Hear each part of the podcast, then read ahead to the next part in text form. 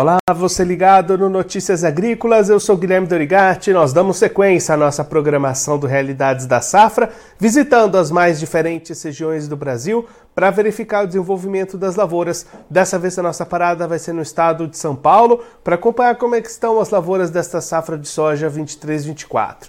E quem vai conversar com a gente sobre esse assunto, ajudar a gente a entender um pouquinho melhor esse cenário, é Ana Paula Nunes, diretora administrativa da ProSoja São Paulo. Já está aqui conosco por vídeo, então seja muito bem-vinda, Ana Paula. É sempre um prazer tê-la aqui no Notícias Agrícolas. É, obrigada, mais uma vez, obrigada aí pela oportunidade de participar com vocês aí.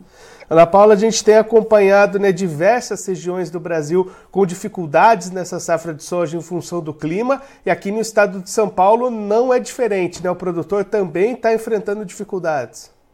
Não, com certeza. Infelizmente, aqui no estado de São Paulo também estamos enfrentando muitas dificuldades. Está sendo um ano bem difícil. E aí, Ana, conta um pouquinho pra gente como é que tem sido esse ano. Ainda tem gente que nem conseguiu plantar a sua safra até agora? Sim. É, esse ano começou um pouco de chuva em outubro, né? Então nós começamos a plantar, aí as chuvas pararam, fez com que nós produtores tivéssemos que parar o plantio também. Então nós tivemos um problema com atraso de plantio. Essas sojas plantadas no começo, elas, elas, perde, elas morreram por causa do calor excessivo, daquela onda de calor e da falta de umidade, falta de chuva mesmo. E os plantios precisaram ser parados e eles só recomeçaram em novembro, também com dificuldade, com falta de, de chuva. E aí, Ana, nesse momento, o que, que a gente tem nessas lavouras? Melhorou essa situação ou essas dificuldades continuam agora já em meados de dezembro?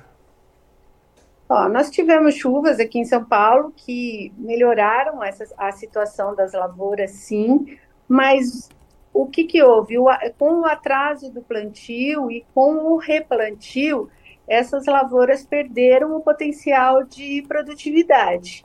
Então, essa melhora, ela salvou algumas lavouras, mas ela perdeu a, a produtividade. Então, nós vamos ter que, que, assim, trabalhar com uma produtividade menor esse ano.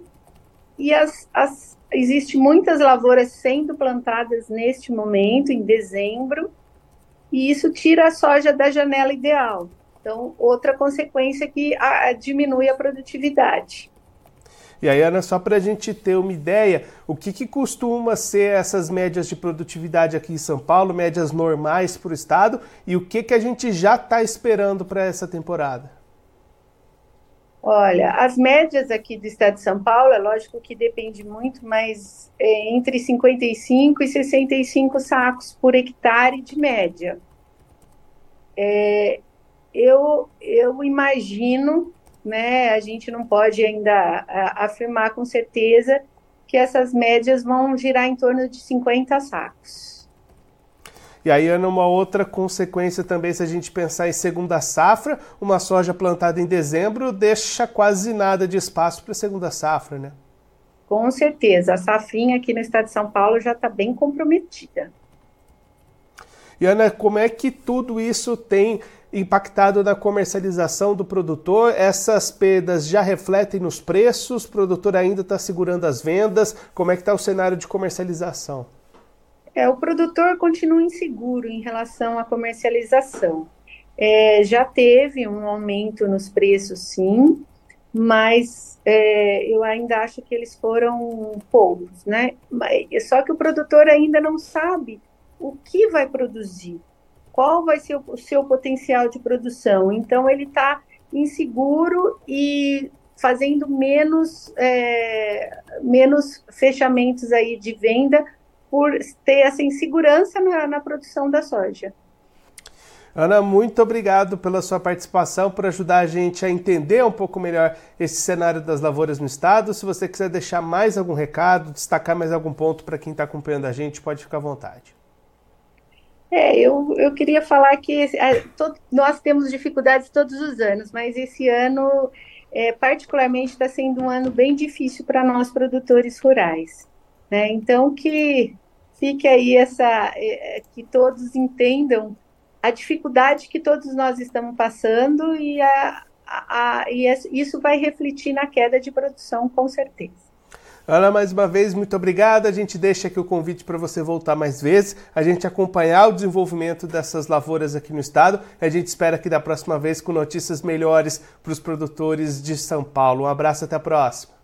Um abraço e muito obrigada pelo convite mais uma vez. Essa a Ana Paula Nunes, diretora administrativa da ProSoja São Paulo, conversou com a gente para mostrar como é que está a situação das lavouras de soja da safra 23/24 aqui no estado paulista, situação complicada em função das dificuldades climáticas. Ana Paula destacando que algumas áreas estão sendo plantadas ainda neste mês de dezembro, já meado, já praticamente na metade de dezembro ainda tem lavoura sendo plantada.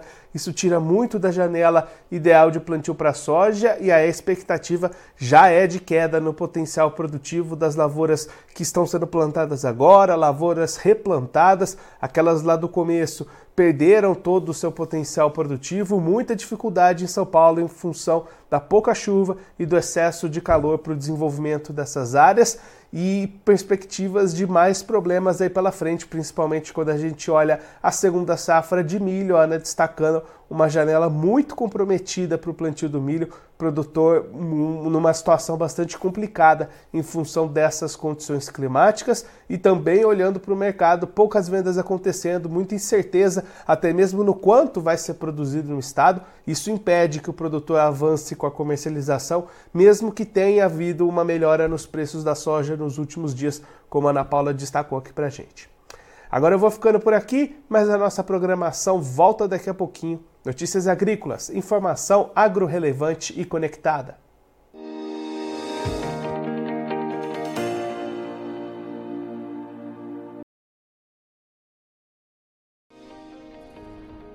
Se inscreva em nossas mídias sociais no Facebook Notícias Agrícolas, no Instagram arroba Notícias Agrícolas e no nosso Twitter arroba Notiagre. E para não perder nenhum vídeo, não se esqueça de nos acompanhar no YouTube e na Twitch Notícias Agrícolas Oficial.